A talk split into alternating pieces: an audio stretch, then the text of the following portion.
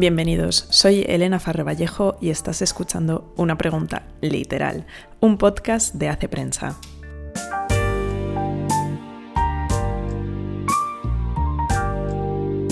Bueno, otra semana más en la que nos encontramos aquí en este espacio dedicado exclusivamente a los libros o a las preguntas que tenemos sobre los libros.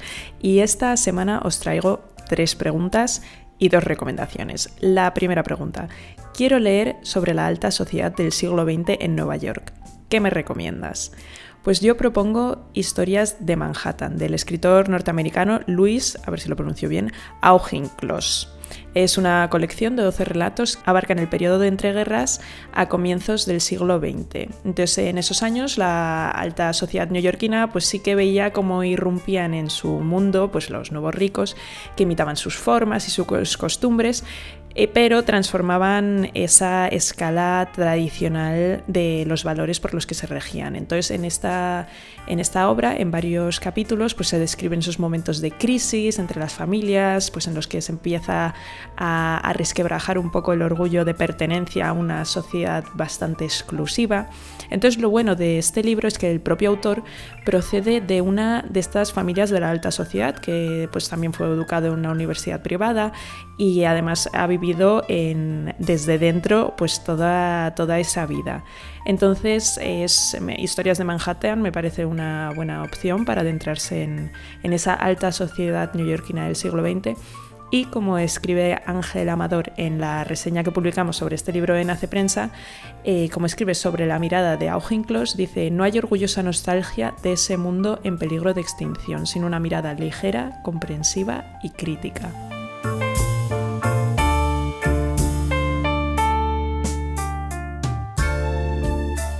Segunda pregunta, ¿has leído Feria?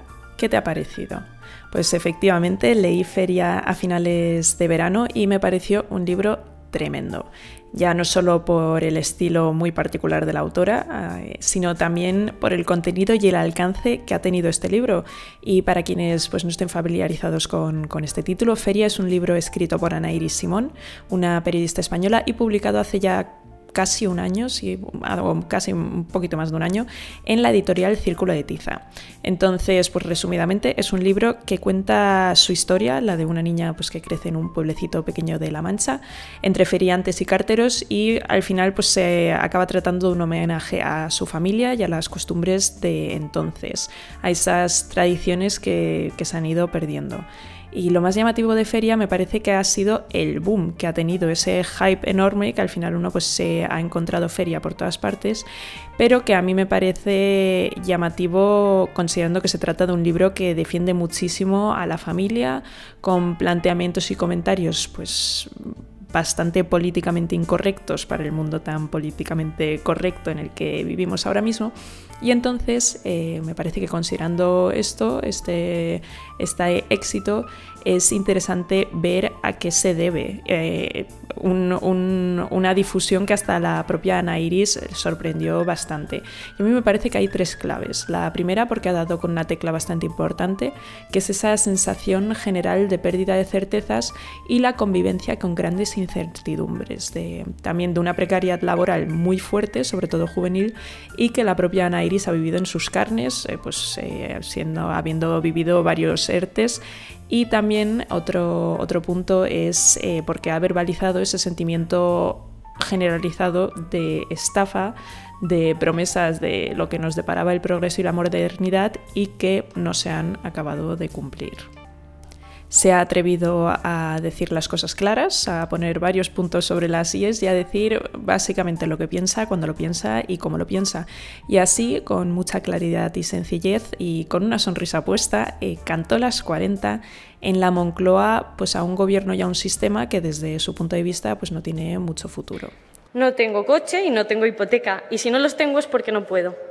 Así que si realmente necesitamos plantarle cara al reto demográfico, apostemos por las familias. Y está muy bien ponerle wifi al campo, pero no habrá Agenda 2030 ni Plan 2050 si en 2021 no hay techo para placas solares porque no tenemos casas, ni niños que se conecten al wifi porque no tenemos hijos.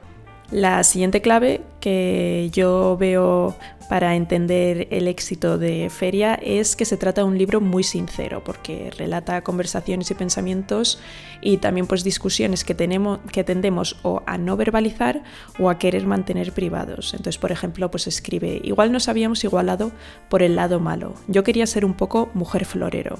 Creo que en realidad no quería decir mujer florero, sino ama de casa. Entonces eh, es, un, es, un, libro que también pues, plantea la posibilidad de que hemos comprado una vida sin leer la letra pequeña porque tal vez pues no estamos en lo cierto cuando creemos que vida es ahorrar todo el año para pasar una semanita de vacaciones en Tailandia, compartiendo mientras piso en, pues por ejemplo en su caso era Malasaña y casi pues mal viviendo. Entonces la entrevista que le hizo Álvaro Sánchez León en febrero y publicada aquí en Hace Prensa es también muy interesante para adentrarse un poco más en el fenómeno no solo de ferias sino también de la propia Ana Iris, porque dice, eh, por ejemplo, sobre el trabajo y la maternidad que poner en primer lugar la realización personal solo a través del trabajo y que la propia familia sea el segundo plato sería para plantearse a quién estamos sirviendo con nuestro empoderamiento para pagar ese precio. La incorporación de la mujer al trabajo conlleva consecuencias positivas, como la independencia económica, pero otras son inhumanas, como no poder cuidar a nuestros hijos. Y después, por último, la tercera clave que yo le veo al éxito de Feria es la ideología de la propia autora. Y justo en este punto también entra Álvaro Sánchez León en su entrevista, y es la propia Ana Iris la que lo confirma. Porque pregunta Álvaro, ¿se pueden decir cosas así de libres si no te declaras antes votante de Podemos? A lo que ella contesta, no. Soy consciente de que hablo desde una posición ideológicamente privilegiada y de que estoy en un contexto cómodo para criticar algunas cosas. Quizás las podría haber dicho igual, pero no habrían tenido el mismo eco si yo no fuera una mujer supuestamente joven y procedente de una familia comunista como la mía sí que es verdad que en ocasiones pues Feria puede pecar de nostálgico y caer un poquito pues en ese cualquier tiempo anterior fue mejor, pero no se puede negar que en muchos asuntos ha dado en el clavo y ha verbalizado un sentimiento común el malestar de una juventud sin futuro, que no puede estabilizarse y permitirse una casa, el desplazamiento de la familia al último lugar en la lista de prioridades y el falso empoderamiento femenino, entre otros temas. Entonces, con Feria, Ana Iris ha, dado, ha puesto el dedo sobre la llaga y ha dicho alto y claro, no estamos bien y o hacemos algo al respecto o esto va a ir muy rápido a peor. Entonces ha iniciado una conversación, ha abierto un debate y en el fondo para eso están los libros, para revolvernos y hacernos pensar y, conmovernos y en definitiva para sacarnos del pensamiento único y de rebaño que es bastante peligroso. Entonces me parece que es una lectura imprescindible para entender en cierta medida de dónde venimos, dónde nos encontramos ahora mismo y a dónde nos estamos dirigiendo.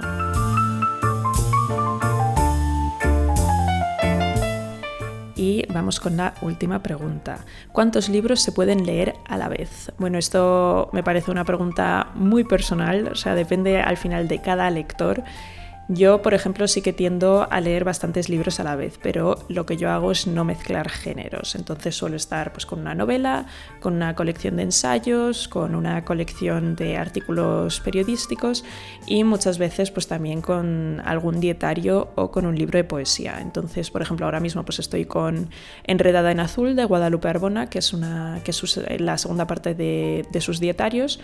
También estoy con Derecho a Disentir de Mauricio Vicental, una colección de ensayos, y estoy con Zona de obras de Leila Guerriero, que es una colección de conferencias y artículos todos en torno pues, al periodismo y a escribir. Entonces, ahora mismo me falta una novela, eh, pero también es un género que yo suelo tener en mi mesilla de noche.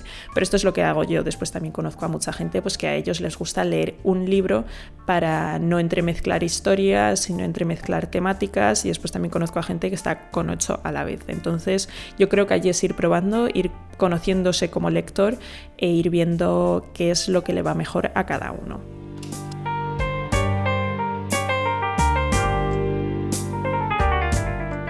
Y por último, las ya dos recomendaciones para la semana. Eh, la primera es Buena Mar de Antonio Lucas, que salió ahora hace poquito en, en Alfaguara y que cuenta su, su experiencia a bordo de un barco que al final se acaba convirtiendo en un viaje interior. Y la segunda recomendación es un ensayo, el de Privacidad es Poder, de Carisa Vélez, que ha tenido ahora mismo muchísimo éxito y que al final habla sobre un tema bastante en auge ahora mismo y en boca de todos, que es pues nuestros datos, nuestra privacidad en online. Entonces me parece una lectura también muy interesante. Y esto es ya todo por hoy. Eh, como, como, todas las semanas, os espero en Instagram y en Twitter con vuestras preguntas. También abajo en la descripción de este capítulo podéis encontrar un enlace para mandar las preguntas. También en la descripción de este capítulo dejaré los links a, a libros, a reseñas, a entrevistas, a todo lo que se ha mencionado en este capítulo. Nos vemos la semana que viene, o mejor dicho, nos escuchamos la semana que viene, pero hasta entonces, feliz lectura.